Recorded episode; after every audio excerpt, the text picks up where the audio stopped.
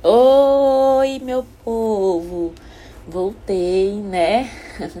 Tô demorando tanto a vir aqui, mas eu prometo que eu vou vir com mais frequência. É a correria do dia a dia, de mulher empreendedora, mãe, dona de casa, de mulher, né? Que mulher é assim, mulher é mil coisas, não importa se ela trabalha fora, se ela trabalha em casa, se ela é mãe ou se ela não é. Ela sempre tenta encaixar mais uma coisinha no dia. É, e hoje eu vim falar sobre expectativa, sobre cobranças, sobre opiniões que vêm do mundo externo de uma, de, da vida de uma mãe. É, eu geralmente eu gravo meu dia a dia né, no, no, Instagram às vezes, quando eu tenho tempo, quando eu lembro, enfim, quando, quando eu me sinto mais à vontade, não é uma obrigação para mim, eu não, me obrigo a estar sempre presente na rede social, mas eu gosto muitas vezes de compartilhar, isso faz uma distra... isso é uma distração para mim. E muitas vezes eu compartilho é, o, quarto de João Gabriel bagunçado, aí falando, ah, eu tenho que arrumar o quarto dele, guardar os brinquedos. O meu filho ele tem dois anos e meio. É, quando eu era criança, quando eu tinha a idade dele, eu era muito grande, que nem ele. Sempre fui muito alta. E isso eu odiava. Eu odiava ser grande. Porque desde pequena as pessoas me colocavam no lugar de gente grande. Eu não era grande. Eu não era. Eu era grande, mas eu não era mentalmente é, apropriada para estar tá junto com aquelas pessoas que já tinham mais é, entendimento do que eu. Então sempre na escola eu fui colocada numa sala a mais, numa sala, apesar de eu completar ano em julho, eu fui adiantada pelo, pela altura, enfim, que ah, você entra, você entra.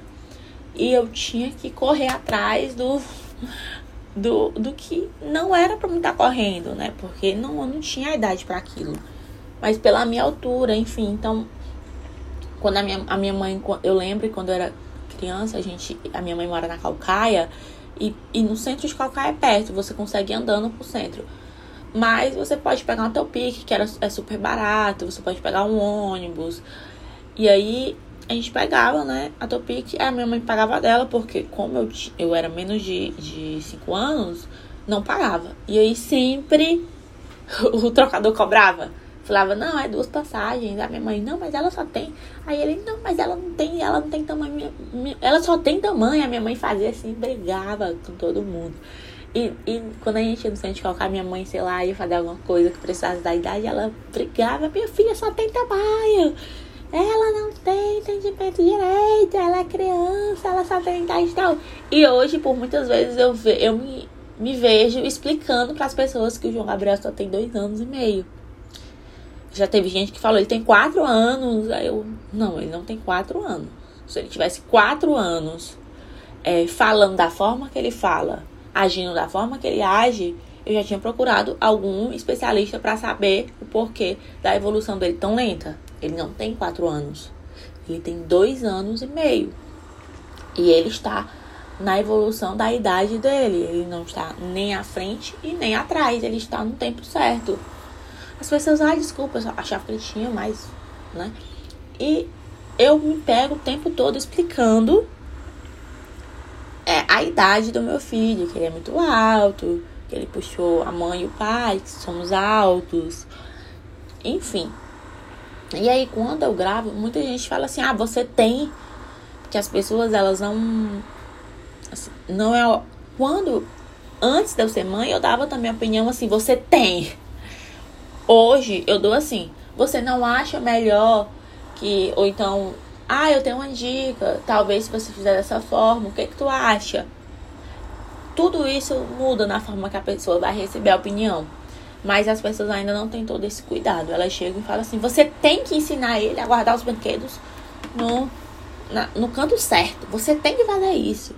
Você tem que colocar ele de castigo, que se você não fizer isso, ele vai bater em você. Gente, isso, essa frase é uma frase assim que a minha mãe escutava, eu acho, provavelmente que a minha avó escutava, que a minha bisavó escutava. E eu pensando, refletindo, né? É, observando o meu dia a dia com meu filho, eu vejo que eu ajo de uma forma totalmente diferente do qual eu achava que iria agir.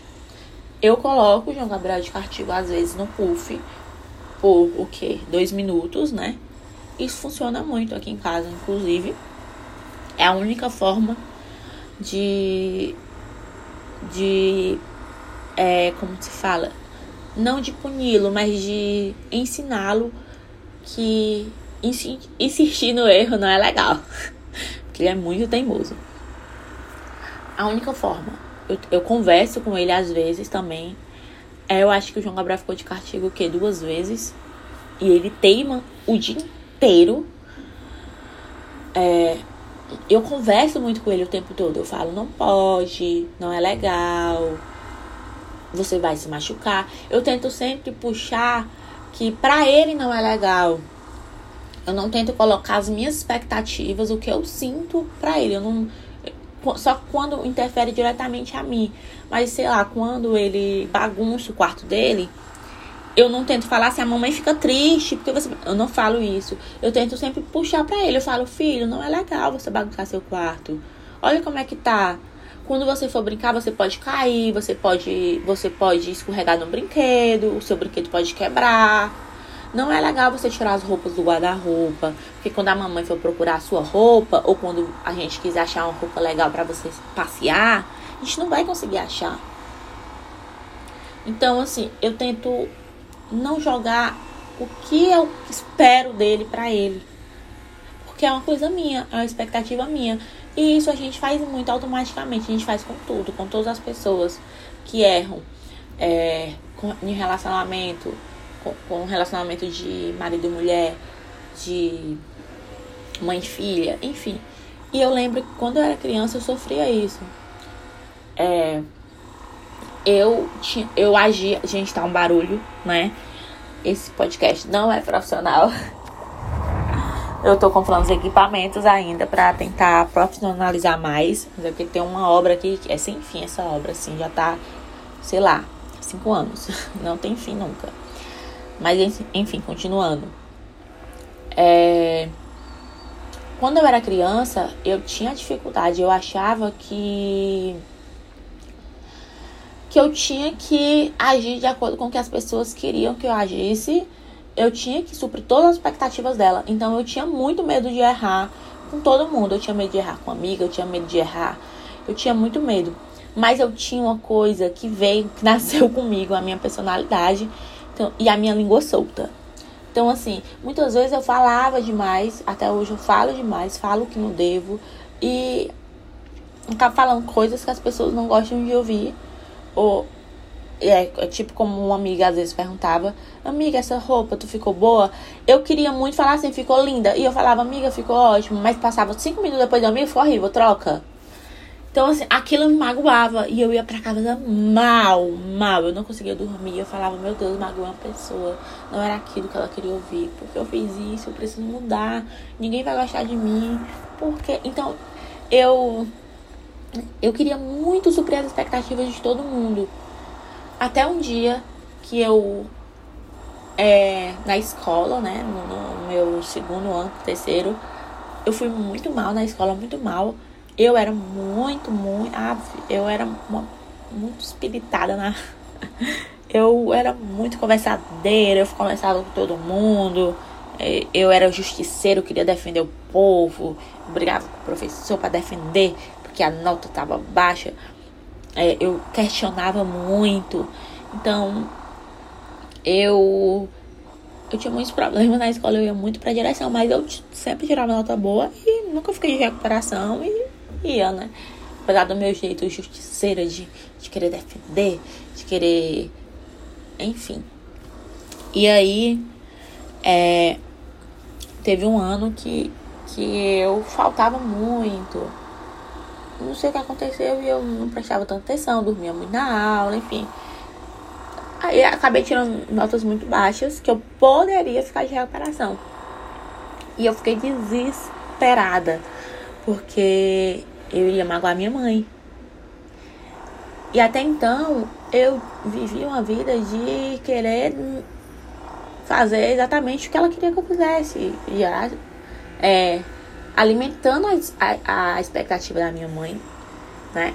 E aí eu cheguei em casa e eu não dormia, não queria comer, eu chorava. E a minha mãe, meu filho, o que aconteceu? E aí, isso faltava ainda, sei lá, uns cinco meses para acabar. E eu ainda tinha chance de me recuperar, não era certeza de recuperação. E aí eu, eu chorava, né? E eu falei pra minha mãe, mãe, desculpa, mas eu acho que eu não vou passar de ano. Porque pra minha recuperação você já não ia passar de ano, né? Eu não vou passar de ano. E eu chorava.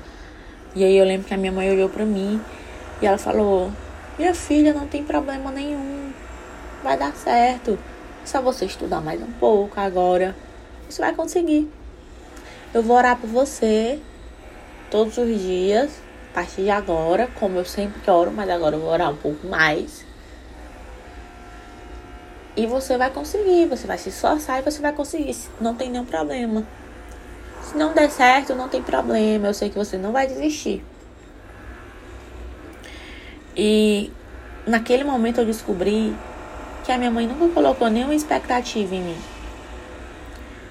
Não naquele momento, claro, porque é inevitável a gente não colocar expectativa no outro. É inevitável. Mas naquele momento eu vi que eu me cobrava demais, que muitas vezes as minhas amigas queriam sim escutar a verdade, elas queriam ouvir que a roupa não estava legal, já que elas estavam me perguntando elas queriam ouvir que talvez aquela pessoa que ela estava se relacionando, se relacionando não fazia bem para elas, que não estava magoando elas, que elas realmente queriam ouvir aquilo. E aí eu comecei a ver as coisas de outra forma. Comecei a me soltar mais, a ser mais eu, né? Então eu trouxe isso comigo, sem saber. É, Assim, se alguém perguntar para alguma amiga minha hoje, a Darlane coloca expectativa, eu vou falar, não. Eu não sou de gerar expectativa porque isso não depende de mim. Quando algo depende de mim, aí sim. Mas muitas coisas não dependem só de mim. A vida é coletiva. Então, um projeto, muitas vezes, ele não vai para frente só com uma pessoa, ele precisa de várias pessoas, de uma equipe, enfim. Então, assim, quando você começa a criar uma expectativa, uma expectativa, uma expectativa e não dá certo lá em cima, você cai com tudo. Por algo que não dependia só de você.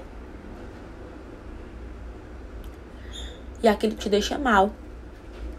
É, e eu não quero transmitir isso pro meu filho. Então, quando as pessoas falam, você tem que ensinar, eu fico assim, olhando. E eu procuro ao máximo não, não transmitir isso pra ele. Eu procuro ao máximo. É, outro dia eu tava é, deitada, né? Tava com dor de cabeça muito forte. E aí eu, eu tava chorando, né? E aí ele chegou e falou assim: Mamãe, mamãe, você tá triste? Aí, aí, né? Ele falou, né? Mamãe, mamãe, você tá triste? E aí eu falei, né? Tô, filho, tô, tô dodói, tô com dor de cabeça. E aí ele falou assim, não fica triste, fica feliz. Vai, fica feliz, sorri. E aquilo é, significou tanto para mim, tanto que era como se, se eu tivesse triste por ele. Quando ele falava assim: O neném tá feliz, mamãe, fica feliz. Era como se eu tivesse triste porque por alguma coisa que ele fez. Então, eu procuro ao máximo não passar para ele. E no dia eu expliquei: Filha, a mamãe tá triste porque a mamãe tá com dor de cabeça. A mamãe tá dodói. Tá certo? Não é por você, porque a mamãe tá dodói. Aí ele começou a ficar mais tranquilo. E aí ele foi e falou pai dele, a mamãe tá dodói. É, então ele já tem aquela, aquela, aquela coisinha que eu tinha quando era criança. Aquele sentimento de que ele tem que. de que ele é tudo. é, de que todos os sentimentos da casa está ligado a ele. E quando a gente é mãe, a gente tem essa essa essa essa a gente fala, né? Você é tudo para mim. Porque ele é tudo. Ele é, ele, aquela, o meu filho, ele é tudo para mim. Ele é tudo. Mas nem todos os, os meus sentimentos estão, estão ligados a ele. É, eu tenho a minha vida que muitas vezes é difícil da gente desligar, é, desconectar a maternidade com a nossa vida profissional, com a nossa vida social. Com... É difícil, a gente liga tudo. É, e é por isso que, o, que, os, que os homens, né, eles falam. Como que uma mulher consegue fazer mil coisas ao mesmo tempo? Porque a gente vai conectando tudo, a gente vai misturando tudo, e junto e mistura vai fazendo. Quando vai ver o dia já deve ter passado umas 78 horas, a gente deve ter feito já mil coisas. A gente tem um pouco dessa dificuldade de desconectar. Mas eu procuro ao máximo desconectar. Eu procuro ao máximo deixar as coisas do meu trabalho do meu, no meu trabalho. Então quando eu tô, sei lá, estressada alguma coisa de trabalho e às vezes eu grito, falo alguma coisa e eu vejo que, que o meu filho viu, eu na mesma hora eu jogo o celular do lado e corro pra ele e falo, ai, vamos brincar, vamos fazer isso, não sei o que. Aí ele ele começa a enxergar que o trabalho é o trabalho, que não tem nada a ver com ele, as minhas frustrações do trabalho, não tem nada a ver com ele. Então, hoje, por muitas vezes que eu tô com o meu filho conversando, ou brincando, ou se eu vou é, trabalho, se eu dou um grito, ele automaticamente fala pra babá, ela tá trabalhando.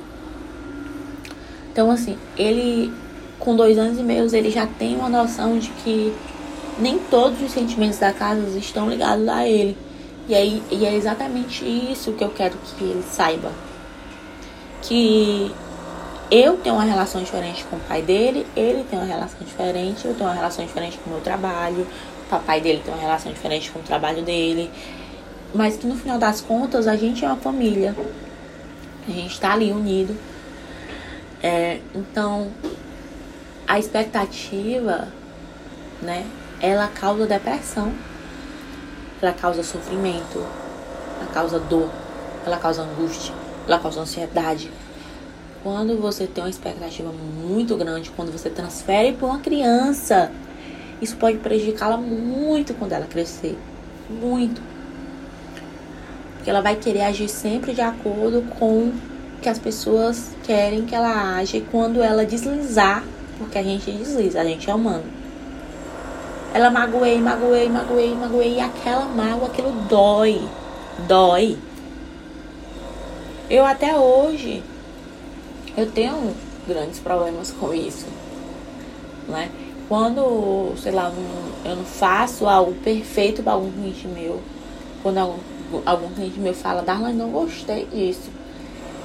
Eu, meu Deus, eu fico mal, é uma dor, eu não consigo dormir, a minha cabeça fica mil, eu fico, meu Deus, o que, que eu faço?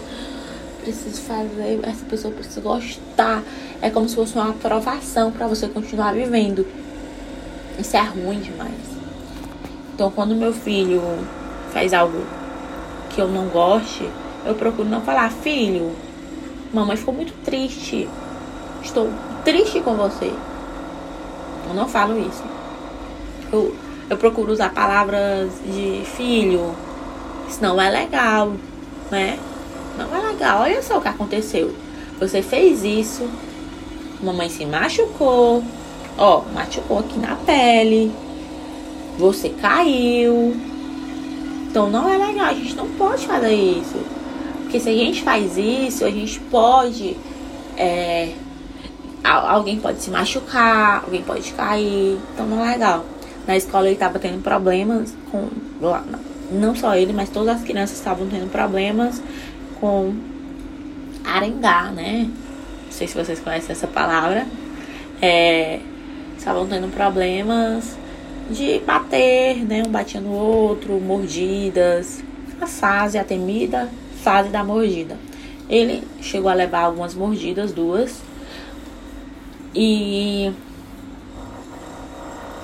E assim, eu, na primeira mordida eu fiquei tranquila, porque é, eu não quis saber. Porque assim, eu acho que na escola ele tem que se defender, né? Da forma dele. Lá a escola vai, é, vai.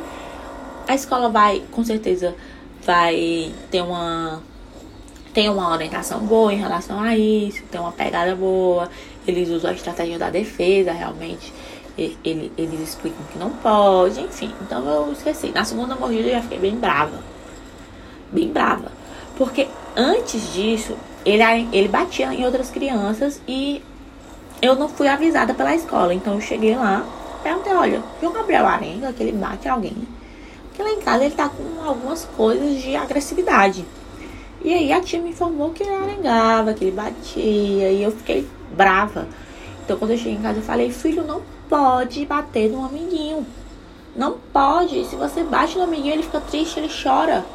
Não pode fazer isso. A gente tem que fazer carinho nas pessoas. E aí eu fui todos os dias eu explicava para ele que não podia bater no amiguinho, porque isso não era legal. O amiguinho chorava, ficava triste. Todos os dias eu fui explicando para ele. E aí ele voltar, né? Entendeu? Então ele parou de arengar, então ele só se defendia. Se algum amiguinho dele empurrasse ele, empurrava de volta. E aí, nessa, na segunda vez que ele levou a mordida, eu fiquei bem brava. Porque eu pensei, elas não falaram pra mãe do, do menino e ele, ele não tá. Porque tem que ser um conjunto da escola com os pais, né? E ela não deve ter conversado com o filhinho dela, porque ele já mordeu várias crianças, já tinha mordido oito, oito crianças. Então, eu tenho que ir na escola. E aí eu fui na escola e falei, é o seguinte, vocês não. Provavelmente vocês não devem ter falado pra mãe dele, do amiguinho. Então eu vou ter que orientar meu filho a mordê-lo de volta, porque talvez se ele levar uma mordida, a mãe dele irá saber. E aí a, a diretora me explicou que elas realmente iriam, ainda iriam chamar a mãe do menino. E eu falei, pois é, porque é importante chamar a mãe dele tal. Expliquei. Mas isso, em casa, eu, tinha explicado pro meu filho que não, ele não podia morder, né? Claro. Ele não podia morder, o amiguinho. Ele poderia falar, não pode me morder, não me morda. Mas morder, não porque ele já tinha consciência de que isso machuca e isso dói de tanto que eu falei. E aí, é, várias coisas foi, foi esclarecida naquela reunião que eu tive com a diretora da escola do meu filho, né? Ela me explicou várias coisas. E aí foi que veio o start, o start do, da expectativa.